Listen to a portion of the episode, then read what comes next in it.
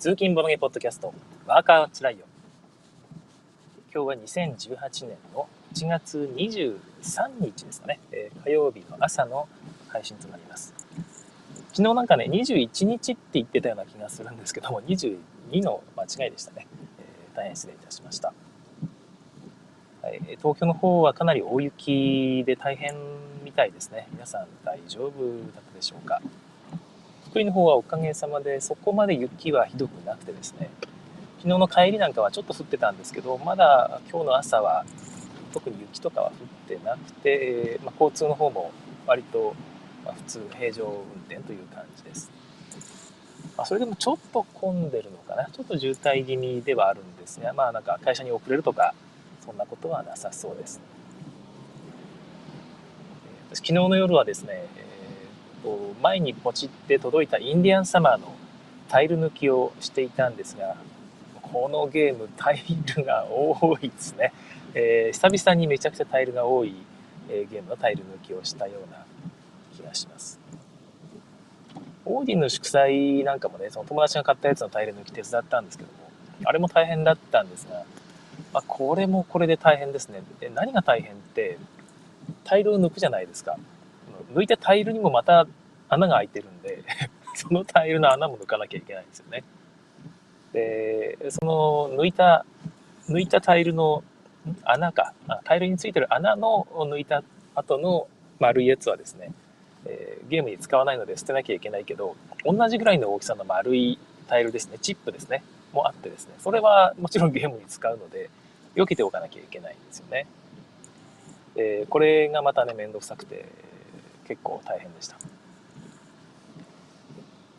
皆さんタイル抜いたやつどうしてますかね？あの抜いたあの枠の方はですね昔ボードゲーム始めた頃はなんかねもったいなくて捨てられなかった感じが記憶があります、まあ、今でもちょっとなんかもったいないなもったいないなって思う時もあるんですけども最近はそんなに未練はなくてですねむしろ、えー、邪魔ですね。捨てたくなるという。箱の中に、その、なんていうのかな、押し出し成形のあのプラスチックの枠みたいなやつですね。これでそのカードがぴったり収まるとか、えー、そんな風な黒いプラスチックのその成形済みの枠みたいなやつがついてる時あるじゃないですか。あれがある時に、えー、そのそれを一旦ゴボって取ってですね箱の底に抜いた枠の方を入れてですねさらにその上にもう一回そのなんか黒いあれですよねプラスチックのやつをこうかぶせておくとちょうど高さが蓋の蓋っていうかね、え箱のそのなんていうかな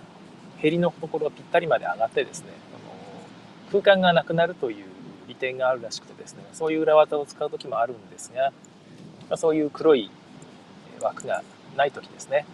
そんな時はもう単純に邪魔でしかないと。でなんか墓の底の方に一緒に入れとくって手もあるんですけどなんかね、邪魔な時は邪魔なんですよね。まあ、そんな感じで抜いた枠はもう最近は捨てるようにしていますけども、今回のこのインディアンサマーみたいにですね、チップみたいな形のゴミが出る時があるんですね。丸い。ああいうやつは大量に出る時があって、なんかあれ捨てられないんですね。なんだろうな。本当に貧乏症で、あれはあの小袋に入れて一緒に袋に入れちゃったりしてます。あの気持ち分かってくれる方、結構いるんじゃないでしょうか。どうなんでしょうね。えー、今朝もコメントいただいてます。なおさんおはようございますということで、小雪の穏やかな朝ですということですね。東京の方だけなんですかね。東京の方も実はそんなに今日は降ってないんでしょうか。はい。えー、なおさん同じくですね、インディアンサーマーの不要な丸いチップはですね、何かに使えないかと、えー、少し考えました。ですよね。はい。捨てちゃいますけどね、ということで。やっぱ捨てちゃいますよね。ま、邪魔にならない分にはま捨てないで置いとこうかなと思うんですけど、果たしてこれをね、えー、10年後ぐらいに開けた時に、その取っておいたそのチップを見てですね、思い出せるかどうかですよね。これなんだろうってこれ何に使うやつだろうって調べる時間の無駄を考えたら、捨てちゃった方がいいのかなとか思わなくもありません。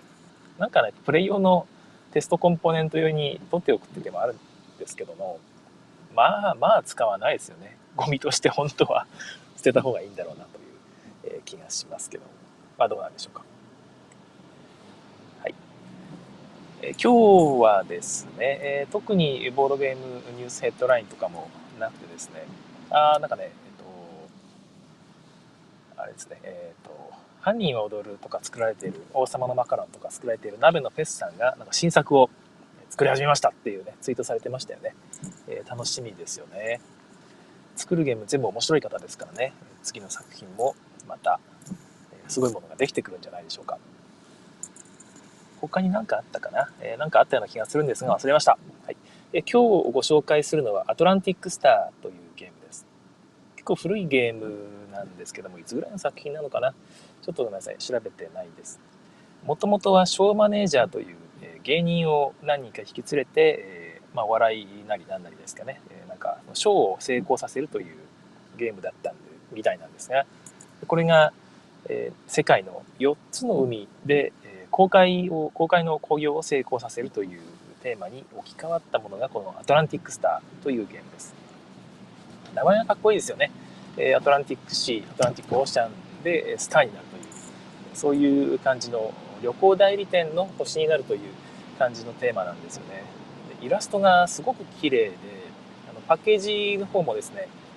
かなりかっこいいイラストになっています。豪華客船の渋いイラストがね、ドーンと載っててですね。で、カードの方も多分これ全部ユニークなんじゃないかな、えー、カードがたくさん入ってるんですがそれぞれが、えー、かっこいい豪華客船のイラストが書いてあって船の名前が左上の方に書いてあるんですよね、えー、これが凝ってるですね、まあ、一つ持っていたい、えかっこいい大人向けのゲームという感じになっています、え大人向けのゲームではあるんですが内容はですね結構そのバカ要素がある。いやバカ要素があるって言っちゃうと誤解を受けるかな。いやかなり本格的なハンドマネジメント手札を管理していくゲームなんですけども、えー、ちょっとですねギャンブル要素があるんですね。えそこが盛り上がり要素となっています。運要素が大きいということで人を選ぶって言い方もあれですけど、まあ、真のガチゲーマーには受けが悪いかもしれませんね。私はこれ大好きです。ギャンブル要素があるとですねあの盛り上がるかなりなんつうかね、誰とでも僕は盛り上がれると思うんですけどね、どうなんだろうな。自分結局ガチゲーマーではないんでしょうけども、まあガチはガチで好きですけど、でも、こういうギャンブル要素があるやつも結構好きなんですよね。はい、えゲームの内容をご説明します。知ってる方は知ってると思うんですが、このアトランティックスター、自分は旅行代理店になって、4つの海ですね、で成功させます。何があったかな？バルト海、太平洋、大西洋、あともう一個なんだっけ、なんか、地中海だったかな、なんか、そんな感じの海がありますよ。で、それぞれの海でですね、え、公開を成功させるには、まず1つ目の海は手札3枚をプレイして、え、そこれが、えーですね、その各客船カードっていうのがあるんですけども、その客船カードに A、B、C っていう3種類の航路に対応した客船を用意できればそこで成功します。で次のところはまた ABCD ですね。この4種類を揃えて、えー、バッと手札をプレイできれば成功ですね。ちょっとごめんなさい。ひょっとしてルール間違ってるか？なんかちょっと微妙にうろ覚えですね。今今 気づいたんですけどルールを微妙にうろ覚えかもしれない。間違ってるかもしれない。その時はすいません。でもなんとなくのゲームの雰囲気をつかんでいただければと思います、で3つ目の海は ABCDE で4つ目の海は ABCDEF というですね、えそれぞれのアルファベットが書かれた豪華客船を揃え手札に揃えてですねプレイすると、えそこでの興行が成功するという感じです。はい、で手札の上限っていうのが決まっていてですね毎手番場に出ている4枚の豪華客船の中から1枚を選んで買うんですけどもで買って手札に入れるんですがでその時にですね手札が8枚を超えちゃいけないと。最大でもですね。でしかもその1つ目の海、ね、3枚手札をプレイして、えー、公開できる。公開の工業を成功させるということをしたいんならば3枚プラス2枚までしか手札を増やしてはいけません。手札6枚になっちゃったらもう3枚でプレイできる海では公開できないんですね。だから次はま4枚でプレイできる海を目指すか4枚5枚6枚っていうところですね、ま、とにかく3枚の場所で公開したいんなら手札は5枚までしか増やしちゃいけないというところが大事でプラス2枚ですね。その自分が公開させるプレイして公開させる海の、えー、プレイ枚数。プラス2枚までしか手札を増やしちゃいけないのでなんかね8枚ぐらいまでいけるな8枚まで増やしてその中から最高のね3枚選んで3枚プレイってことができない。わけです。8枚まで増やしちゃったんならもう6枚でプレイする場所にしか公開できないということですね、はい、で一応そのじゃあ手札に ABCDEF って揃わなかったらどうすんだって話なんですが揃ってなくても公開はできますというか、えー、状況的にやらなきゃいけなくなったらもうやらなきゃいけないです。その時は公開がねああまりうまくいかなかったという結果になってしまうんですよね。はい。えー、でまあ、結局 ABCDF ってきれいに揃えることができれば、えー、公開は大成功ですね。でその公開大成功ということで、えー、3枚プレイの場所ならばプラス3点ボーナス4枚プレイの場所ならプラス4点ボーナス6枚プレイの場所ならプラス6点ボーナスがもらえます。でそれぞれの ABCDEFG というね客船カードに書かれているアルファベット以外にもですね A な A7 みたいな感じで書かれてるんですね A7 で書かれた客船を使うとその A の場所に対応した場所で使うことができれば7点入るとでそれぞれに2点とか9点とかって最大9点まであったりするんですけどもそれぞれの場所に応じた場所でその客船を使うことができればその点数が入りますで全然対応する場所がえ合わせられなかったと。A、B、B、C、D、E みたいなね。で、そこで6枚プレイの場所でプレイするというようなことになってしまった場合、B1 枚余ってますよね。結局使えなかったと。で、B を仕方ないから F の場所として使ったという場合はですね、えー、本来使う場所ではない場所で客船を使ってしまったので、その数字ポイントは入らないと。計算できないということで、ちょっと減ってしまいます。そのボーナスポイントももらえないしこの、客船のポイントも入らないということでなるべくならばやっぱり ABCD きれいに揃えたいとですね。はい、で数字の合計分が、えー、工業成功した時にお金としてできます。合計26ポイントならば、えーとね、2万6000マルク入ってくる感じですね。え2万6000円のお金をこれ紙の紙幣なんですけど場からもらってですねで26って書くんですね26ってちっちゃい自分に3センチ四方のあの書き込める紙、えっ、ー、とですね、ホワイトボードか、ホワイトボードタイルがあるんですよ。そこにホワイトボードマーカーで26って書いてですね、自分の会社のマークが書かれたタイルがあるので、それを、えっ、ー、とですね、ちょっと言い方難しいんですけども、得点トラックみたいな、違う、順位トラックみたいなところがあるんですね。順位トラックの1つ星から5つ星まで書かれた得点トラックが5つあるので、そこの得点トラックというか順位トラックですね順位トラックのじゃあすごくこれ自信があるから今回26って結構大きいから、これを5つ星の順位トラックに置きます。っていうことができるんですね。でそうすると、えー、今6枚プレイして、えー、できた航海ですね。一番最後の 6, 6個の船を使って航海できる海で、え成功した26っていう数字を5つ星のところに置いたと。今最初の1人なので1位のところに置かれます、はい、そうすると6つの海で公開した人はこれからはこの5つ星のところで、えー、自分の結果ですね工業結果っていうのを置いていかなきゃいけなくなるという感じですいやちょっとごめんなさいこれ説明難しいですね ボードがあると説明しやすいんですけどまあ、ちょっとその辺はもう一回後から言いますわ。このゲームの面白いところを説明します。えー、手札、自分の番が来たらですね、手札1枚購入するか、えー、工業をプレイするというやり方なんですけども、1枚購入するやり方が場に4枚出ている。でそれが、ま、順番になっているんですけども、1枚、2枚、3枚、4枚ですね。で1枚目のやつは、え0マルクで買えます。2枚目のやつは1000マルクで買える。3枚目のやつは2000マルク、4枚目は4000マルクで、あ3000マルクで買えるという感じになっているんですが、その4つのカードですね、カードそれぞれに、えなんか A、B、C とか書いてあるんですよね。で、1つのカードに複数のアルファベットが書いてあります。大体1、1つだけ書いてあるやつがあったり、3つ書いてあるやつがあったりします。で、まあ、全然いらないやつがあったりですね、まあ、これ、とりあえず取っとこうかなってやつがあったりするんですよね。これ、まあ、なんか数字は低いけど、3種類のコードに対応してるし、まあ、買っとこうかなっていう場合はまあ買えばいいんですけども。どれもいらないと。もしくは、えー、これ自分いらないけど次のやつめっちゃ欲しそうじゃん。あいつ絶対あの辺狙ってるから買われたら嫌じゃん。っていう時はですね2000マルク払うと全部流せるんですね。ザーッと。でもう一回新たに4枚場に置けることができるという。このギャンブル要素が、えー、めちゃくちゃ盛り上がります。あのこのゲームの醍醐味と言ってもいいんじゃないでしょうか。ね、えー、これをやって場を流す。僕大体こういうギャンブルタイムがある時はですね、でんでんでんでんでんでんでんでんでんでんって音楽流しながら、えー、草みながら、口さめながらやるんですけども、大体盛り上がってですね、で、音楽に合わせると、まず乗っちゃって、余計にめくっちゃうんですよね。えー、で、また4枚めくると。大体出ないんですよ。4大体そもそも最初の4枚出てる段階で1枚も欲しいものがないっていう状態って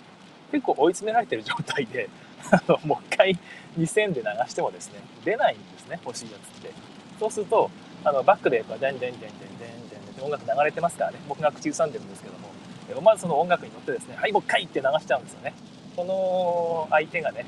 思わずってしまって無駄にお金を使っていくっていうのを見ているのがすごく楽しいゲームです。大体人はね一回ギャンブルに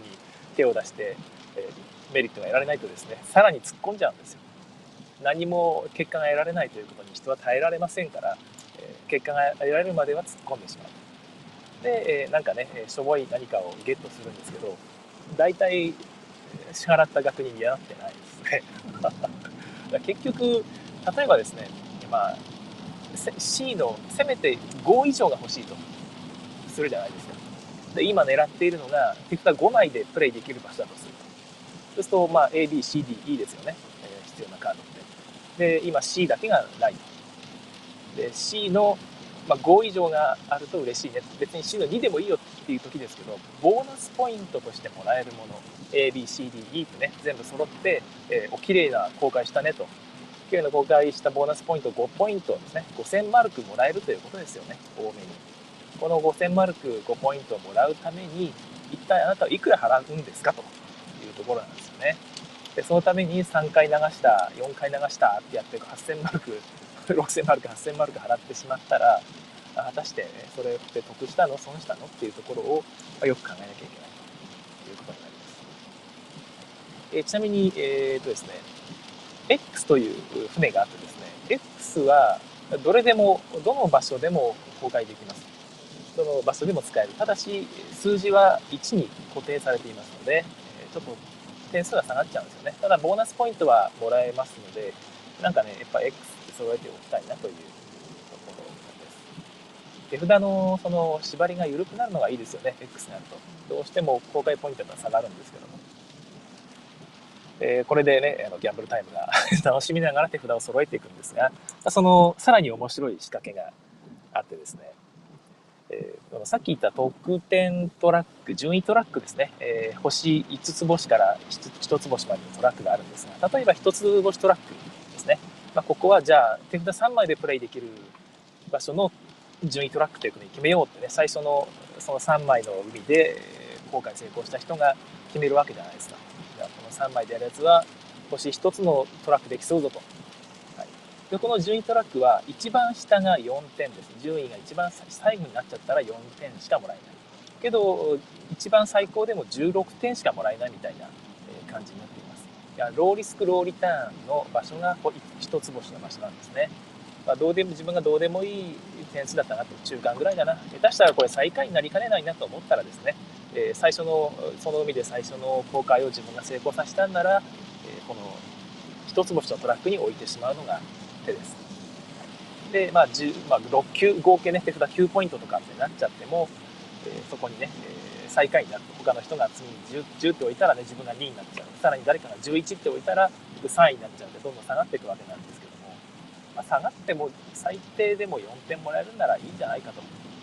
ところです。ちなみに5つ星だと、最大確かね、22点もらえたりするんですけども、最下位になってしまうと0点というね、えー、悲しい結果になってしまうので、えここはねハイリスクハイリターンの場所ですねそんな感じで、えあの人はなんと、え5つ星のところにね、えー、何点だろう何点ぐらいがいいんだろうななんか40点ぐらい40点なんてさすがにないのかな、えー、まあ30点ぐらいのポイントの、えー、公開を成功させたぞとなるとですねざわつくんですよね。ざわ。マジか。あそこの1位取られちゃったじゃん。しかも5つ星のところに置かれちゃったじゃんってね、えなってしまうんですがここからがこのゲームの醍醐味です。なんとですねえ途中で大体の人はお金がつきます。ギャンブルしすぎたりですね、えその選択肢最大限まで生かして3000万あるからってね、え出たやつ買ってしまうということを繰り返しているとお金が減っていってですねもうゼロマルクのとこしか選べない悲しい身分に陥ってしまうわけですね。で当然そんなことをしたらですねボーナスポイントをもらえない手札はボロボロという状態になってしまいますのである時そいつが言います。借金します、ええ言うんですね。借金ができる。このゲームは借金ができるんですよ。どういうふうに借金をするかというとですね、すでに自分が成功している航路ですね、えさっき言ったね、マジックでこう書き込んで、30とかで書き込んで、さっそうと 5, 5つ星のところに置いたそのタイルの数字をですね、最大10まで減らしてですね、その減らした分かける1000マルクがゲットできるということになっています。フレーバーとしては、すでに名声を得たわけですよ、30ポイントという。あそあそこの会社の旅行会社はすごいなあそこの航路だと、ね、すごくいいらしいよっていうねそういう名声を30という数字で表しているんですがあそこなんか経営うまくいってなくて借金したらしいねっていう評判で評判が落ちちゃうんですね。20, 10ポイントも。でもそれによってね1万マルクゲットするということでまたそれを元手に借金を重ねるという評判を落としながらね、えー、借金でギャンブルに精を出すという感じの日々が待っているわけです。けどもね、まあ、もちろんギャンブルしなくても、まあ、選択肢を増やすというだけでも十分強いわけなんですけども。でそんな感じで一回確定したと思われた順位が意外と後で変動するということが起きますというかほぼ起きます。これやらない人は多分いないというのがですねなんかその引きこもごもといいますか本当にリアルに旅行会社を運営してて、あそこの評判落ちたねっていうその、えー、ゲームしながら、えー、なんていうかね、ちょっとロールプレイも楽しめるという感じになっているんですね。えー、という感じの面白さがあるアトランティックスターというゲームなんですが、私、このリメイク元のショーマネージャーをやったことがないんですよね。で一般的な人からすると、ひょっとしたらね、このショーマネージャーの方が受けがいい可能性もあるんですよねえどうなんですか？両方遊んだ方、どっちがいい感じなんですかね？私はそのやっぱ大人と遊ぶならば、このアトランティックスターの方がかっこいいするんですけども、実はね、そもそもこのアトランティックスターは、私ゲットしたのはですね、えオープンゲーム界で一緒に遊んでいる方から譲ってもらったんですよね。えー、4000円で買いませんかと当時言われてですね。多分売値が4500と5000円ぐらいだった頃なんじゃないかなと、まだ円高だった頃なので、と思うんですが、まあ、全然定価以下で買えるならいいよと、それぐらい気に入ったゲームだったので買ったんですけど、少なくともその人はもう遊ばないかなと思ったんですよね、きっと。まあ、もしくはもう近い人に持ってもらえれば、まあ、その人にたまに遊ばせてもらえるしと、自分は十分だというふうに思ったっていうことなので、まあ、その人にはあんまヒットしなかったんだろうなと思うんですけども、運要素が原因なんですかね。これがショーマネージャーだったらまたちょっとフレーバーで楽しめたのかなという気もしないでもないんですけども。何にせよね、日本でちょっとね、入手困難で、まあ、アトランティックスター自体はもうおそらく流通してないですし、このショーマネージャーならば海外から買えたりするんですが、役付きでは多分手に入らないと思います。翻訳って誰か公開されてるんですかね？どうなんだろう。まあ、1回やればそんな難しいゲームでは全然ないので、えー、まあ、1回遊んでもらいたいわけなんですけども、この、ショーマネージャーなり、アトランティックスターなり、ぜひですね、その日本でリメイクっていうか日本語版誰か出してほしいなと僕は思うんですよね。え、パーティーゲームとしても良いですし、えー、手札管理なのでルールもシンプルの、えそんなに難しくないゲーム。で時間もそこまでかからないんですよね。で良いゲームだと思うのでどこかの出版社さんがぜひリメイクしてほしいなイラストも日本風にした方がショーマネージャーだとちょっと濃い海外のイラストなので、ね、海外の女優とか見てもねあんまり気分湧かないでしょうしね吉本とかと提携してどうですかね？どうなんだろう？吉本だと逆に濃いか？濃すぎるのか？よくわかんないんですがもしくはなんか日本風のテーマでね、なんかリメイクしてもいいんじゃないでしょうか。アトランティックスター非常に面白いゲームなので、えーね、もしもし 遊ぶ機会があったら遊んでみてください。ショーマネージャーでもいいと思います。遊んだらまたね、感想を聞かせてくださいね。今日は2つ目のゲームというのはなしでいこうと思います。というのもですね、実はあのパケットがなくなってしまってですね、昨日いきなりパケット残りいくらぐらいかなと見たらね、150だったんですよ、朝。家出る前に見たら。え、150メガしかないって、僕3ギガ契約なんですけど、基本なくならないんですよね、いつも。下手したら1.5ギガぐらいしか使わない日々だったんですけども、今日見たら本当にそんだけしかなくてびっくりしたんですが、確か年末年始にちょっとネットの調子が悪くて、ずっと家のネットが、Wi-Fi が実は使えてなかったって状況があったんですよ。で多分あれのせいで一気に使ってしまったんだ、気づかないうちに、えー、使ってしまったんだろうなと思うんですが、まそんな感じで朝150だったと。で、配信が終わった後にですね、会社に着いてから見たら、残り50だったんですよね。1回に 100, 100メガ使うんだなってことが、なんとなく分かりまして、で、まあ、それ、えー、びっくりしたんですけど、何しろ残り45メガぐらいな感じになっててですね、で、まあ、びっくりして、私、マイネオを使ってるんですが、マイネオって、コミュニティサービスが充実しててですね、いらないパケットですね。で、月末に余ったパケットを100メガ単位ぐらいで、10メガ単位ぐらいかな、そのフリータンクというタンクにインできるんですよ。で、このタンクっていうのは誰でも出せる共通のタンクでですね、これ面白いんですよね。で、そこに入ったものがみんなで共有できてて、またいつでも引き出せるようになってるんですね。1パケットも入れなくても、1メガパケットも入れなくても引き出すことができます。本当に善意で成り立っている場所でして、私もこれまでに7ギガぐらい入れてるのかな。ですが、ま、それをついに引き出す時がやってきたということで、昨日1000メガバイト、1月に1ギガバイトまで引き出すことができます。まあ、それを引き出す手続き取ってですね、今朝なんとか1000メガバイトまで復活したんですけども、まあ、それも10回分で終わってしまう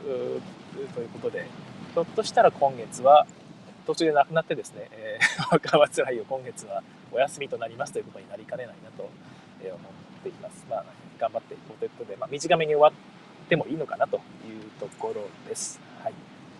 えー、最後にコメントをご紹介します。滝沢正和さん、鍋の企画楽しみですよね。おはようございますということで、はい。本当楽しみなんですよね。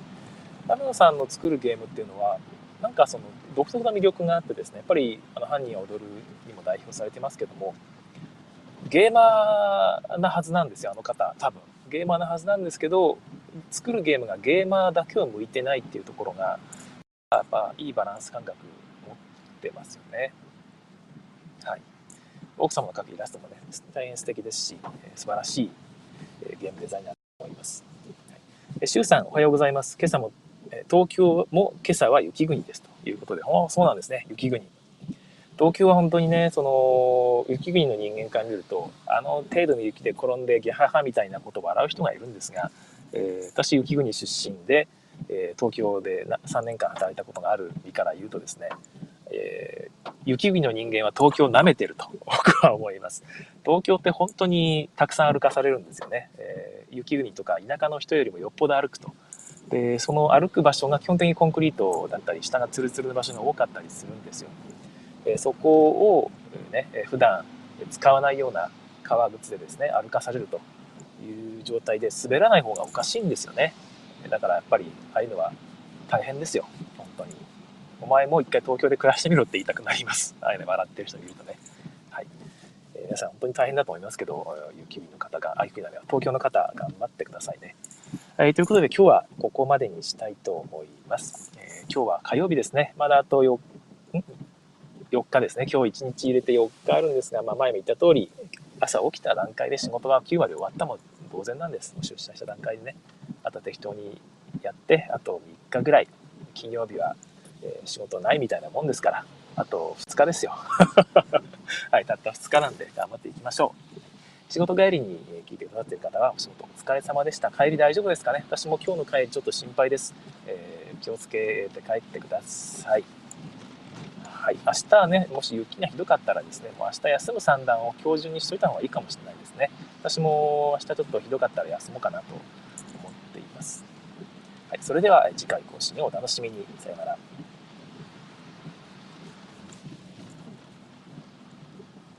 はい、ここからは追加のマーケタイムとなります。今オンラインで聞いてくださってる方ライブで聞いてくださってる方が、えちょっとね、え3分遅れぐらいで聞いてくださってるということで今ブチッと切ってしまうとですねライブが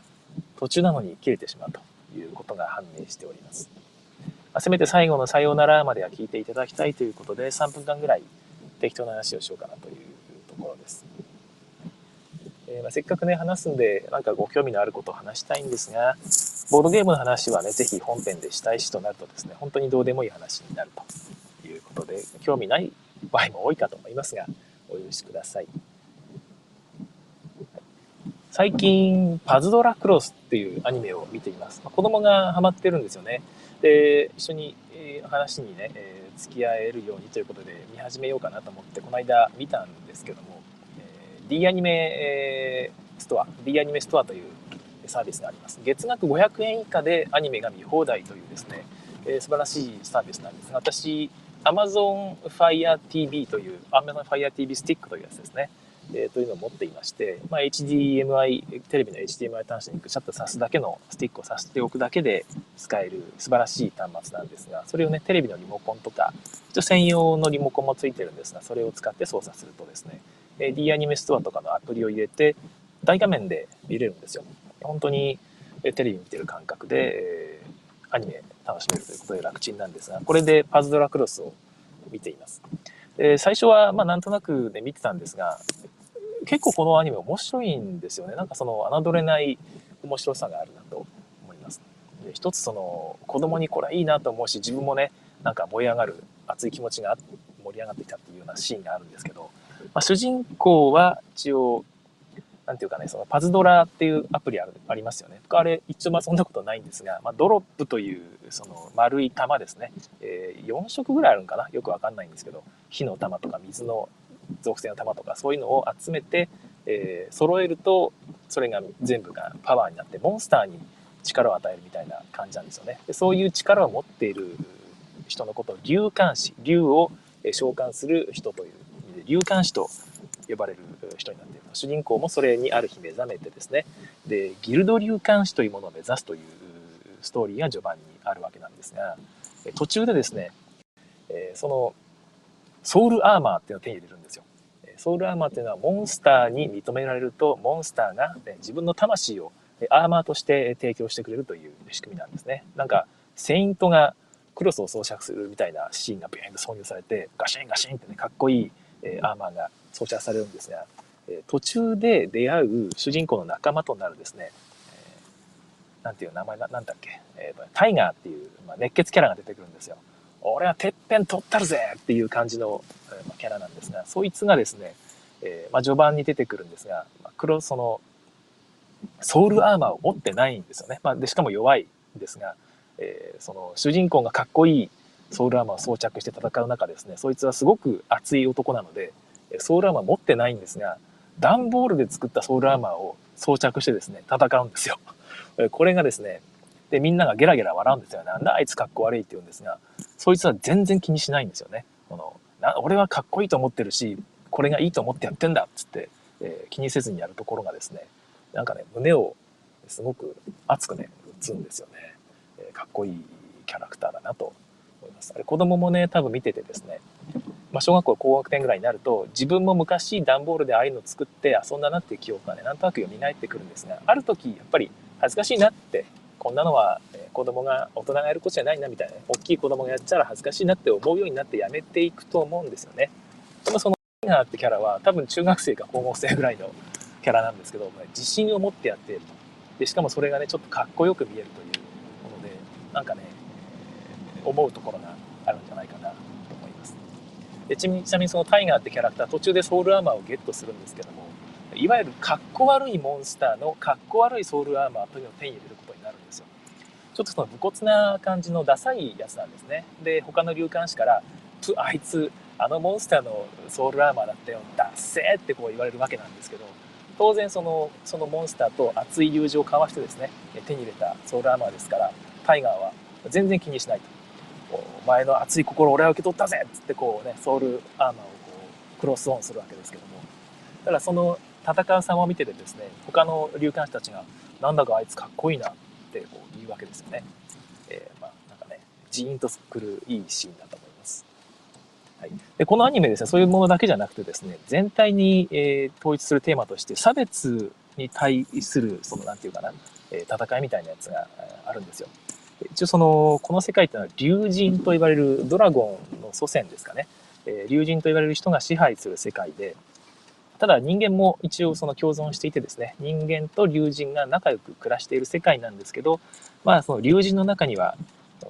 人間を差別している人も何人かいてですね、ある時結局人間をもう、えー、完全に差別しようという世界に変わっ徐々に変わっていきます。でこの流れがですね、なんとなく今のトランプ政権をね、彷彿させるんですよね。だから、まあ、子供なりにね、トランプ大統領が今やってることってどういうことなのっていうものを問題を言うときに、パズラクロスのこれだよということを言うことができたりするんじゃないかなということですね。かなり真面目な、えー、いいアニメだと思います。監督さんが多分いい方なんだろうなと思いますね。今79話ぐらいまであるんですが、一気見して最後まで行ってしまいました。はいえー、このアニメね、え、ちなみに主人公の一行ですよね。一緒に旅をする仲間の構成が面白くてですね、あの、普通ポケモンとかだと男の子の主人公とあのペアのね男と女っていうペアの3人で、えー、行くんですよね大体ね。もう一人の男の子ともう一人の女の子っていう3人で行くんですがこのパズドラクロスは、えー、女の子っぽい男の子と熱血の男の子っていう男の子3人で行動するんですよ。でこれがまた斬新で面白いんですよね。で女の子っぽい男の子の子がチャロ君って言うんですがえ通称チャロキュンって言われてるんですけどこれがねまた可愛くてですねえなんか変な性域に目覚め覚めそうなぐらい、えなんかね、人のここ、ツボをついてくるんですよね。で、クロスを装着する、クロスじゃないわ、アーマーソウルか、ソウルアーマーか、を装着するんですが、まあ、前半に装着するソウルアーマーは完全に着ぐるみです。で、後半に装着するソウルアーマーは、なんだこのコスプレはという、か完全に女の子のコスプレでしてね、えー、色気があるという、ちょっとやばい、本当にやばい感じがします。この人分かってんな、制作陣分かってんなという感じなので、ぜひ、パズドラクロス、えー、1話から、えー、見ても普通に面白いので、ぜひ、ね、D アニメストアで見てみてくださいね。えー、最後どうでもいい話でございました。すいません。長くなりましたね。はい、それでは失礼いたします。さようなら。